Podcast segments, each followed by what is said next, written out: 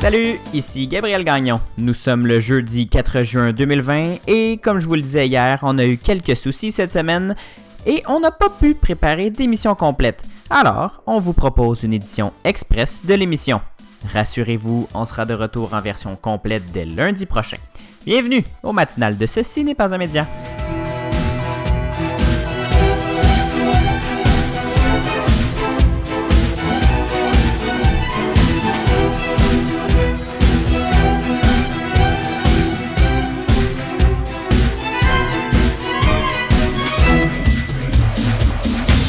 On débute cette émission avec euh, une nouvelle concernant le gouvernement du Québec qui a annoncé 291 nouveaux cas de contamination à la COVID-19 pour un total de 51 884 dans la province. Les autorités sanitaires font aussi état de 81 décès supplémentaires par rapport à la veille, portant le bilan au Québec à 4 794. Québec a voulu préciser que sur les 81 nouveaux décès annoncés, 22 ont eu lieu avant le 27 mai.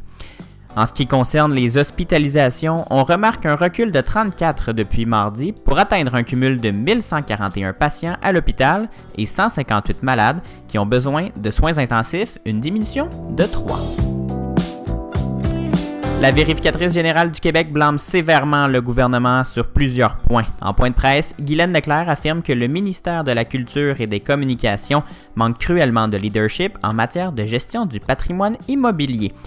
La vérificatrice générale juge que les interventions de Québec sont insuffisantes, manquent de cohérence et sont réactives plutôt que proactives.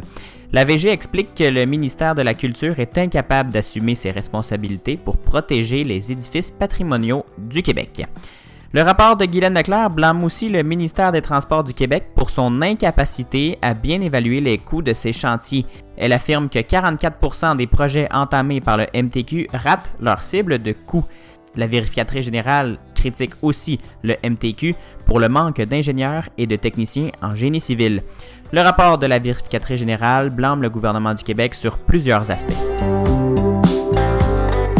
Le président du Conseil du Trésor, Christian Dubé, a déposé hier un projet de loi pour se donner les coups des franges pour relancer l'économie du Québec.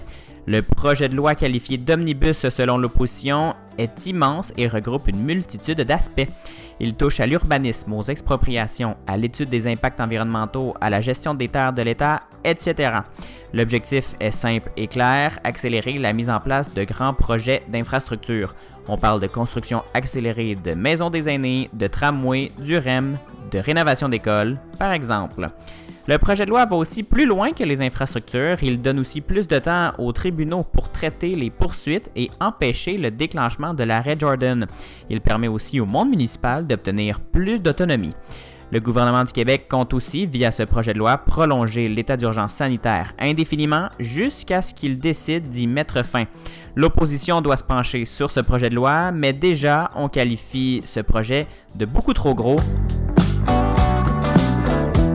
les dentistes doivent redoubler de prudence dans leur cabinet lors des procédures exécutées sur leurs patients. Leur association recommande donc d'imposer des frais supplémentaires allant de 15 à 30 dollars pour couvrir leurs dépenses en équipement de protection et la filtration d'air de leur salle. Elle leur suggère aussi de refiler ces frais COVID au gouvernement du Québec. Les dentistes tentent donc, alors qu'ils sont reconnus comme des cliniques privées très rentables, de faire payer des frais supplémentaires à leurs patients et demandent du même souffle au gouvernement de les La filiale canadienne de l'entreprise du Danemark Bestseller, propriétaire de Jack Jones et Vero Moda, se place à l'abri de ses créanciers. Selon la presse, l'entreprise a accumulé des dettes de 39 millions de dollars. Le groupe Sale Plein Air, propriétaire des boutiques du même nom et des magasins Sportium, a lui aussi accumulé une importante dette et se place lui aussi sous la protection de la faillite.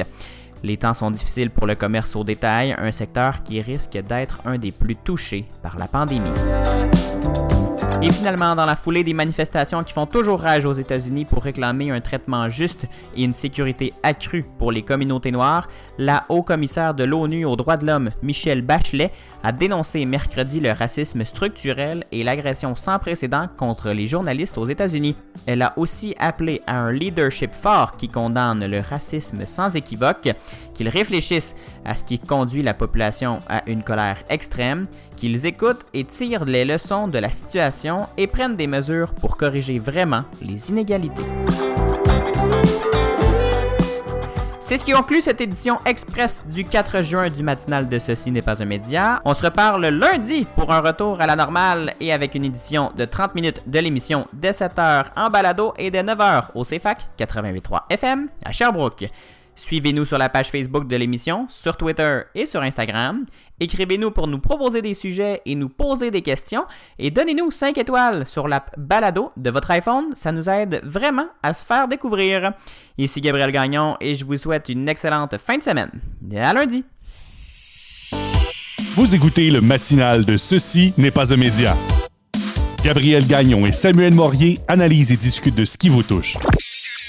Pour aller plus loin que les manchettes, abonnez-vous sur votre plateforme de podcast préférée, visitez le ceci n'est pas un média.com, partagez les épisodes et écrivez-nous sur Facebook et Instagram. Et on aime aussi recevoir 5 étoiles sur la balado de votre iPhone. Le matinal de Ceci n'est pas un média, du lundi au jeudi dès 7h en balado et dès 9h à CFAC 88.3.